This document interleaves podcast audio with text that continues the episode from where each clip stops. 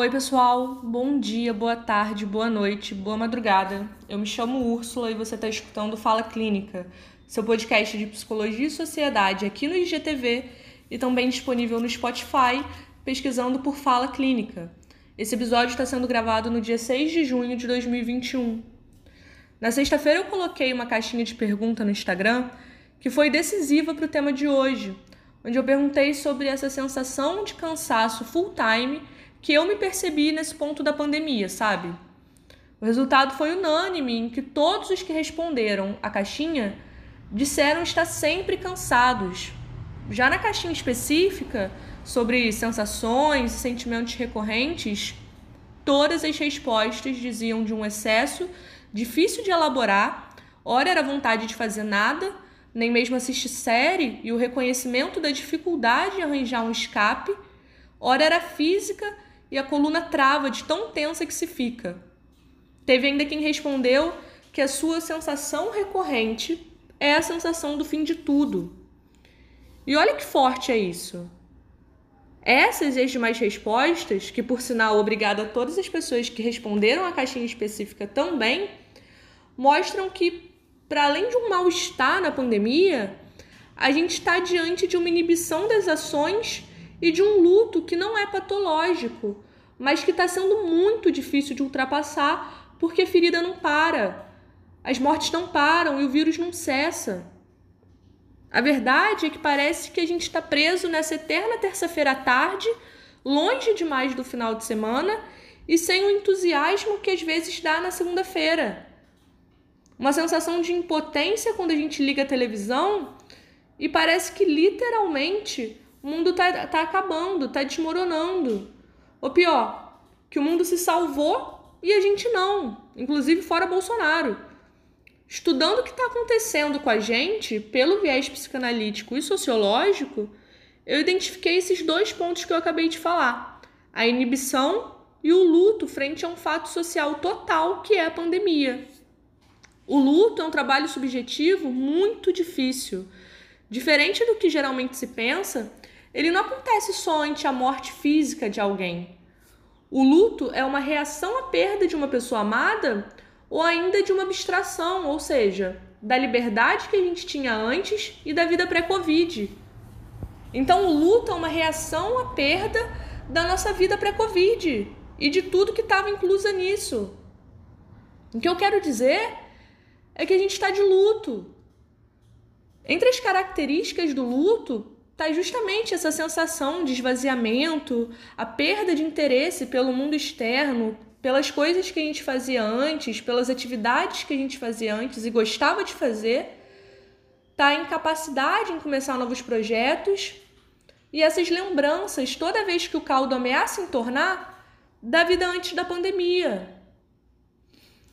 Imagina quão difícil é, do ponto de vista psíquico, abrir mão de toda a energia que você dispensava a alguém ou a sua vida de antes e de repente do nada a realidade se transformar e você precisar largar tudo para sobreviver. A gente está de luto, sabe? Quando eu falei em inibição, ela também faz parte do processo do luto, justamente na diminuição de algumas funções. Por exemplo, todo dia eu caminhava na rua Desde que começou a pandemia, eu parei de caminhar porque sempre que eu faço isso ou penso em fazer, eu me angustio. Se a gente pensar pela psicanálise, eu me angustio porque eu não posso fazer isso. Tá na cartilha anti-Covid, entendeu? A inibição vem acompanhada ou sozinha desse empobrecimento da gente no luto para evitar a angústia, como uma defesa. A gente está diante de um excesso que é invisível, que é o vírus, e daí o que, que a gente faz? O que, que a gente faz diante de um, muitas aspas, inimigo invisível? Será que se eu encostar na maçaneta ou se eu encostar no botão do elevador eu vou pegar o vírus? Como a gente deve se sentir? Existem os três passos para a boa vida, entre aspas, no novo normal? É igual aquela música do nada do que foi será de novo do jeito que já foi um dia. E não vai ser. Se você perguntar se eu tenho uma solução ou ideia do que fazer com exatidão, a resposta é não, porque me parece que cada um está fazendo o melhor de si. O que eu penso que seja importante nesse processo de luto interrupto é falar sobre. A gente tem que poder falar sobre essa falta para avançar. A gente precisa simbolizar, colocar em palavras. Dar espaço para que isso que toma a gente seja possível de ser trabalhado. Porque me parece que a nossa posição na pandemia é de receio e de paralisação, inibição, frente ao traumático que é a possibilidade da morte e o peso de quase meio milhão de brasileiros mortos. Tá tudo bem chorar e se sentir uma bosta porque a situação é realmente uma droga. Então não tem regra do que fazer. Cada sujeito deve ser escutado a partir das angústias que vai trazendo seu próprio discurso, sabe? Daí a importância, se eu posso dizer isso, da busca do trabalho analítico para conseguir, da sua própria maneira, retomar a vida nesse novo aspecto. A clínica, ou melhor, melhor dizendo, o atendimento psicanalítico vem ser o espaço onde a sua fala vai ser trabalhada. O Roland Chemaman, que é um psicanalista contemporâneo, que inclusive está no estudo do trauma e no estudo do que tem acontecido com a gente nesse processo pandêmico, vai dizer que a gente está todo mundo numa situação de traumatismo difuso, que é um trauma, um excesso que toma a gente, que impossibilita a gente a sair dessa repetição esburacado e coletivo.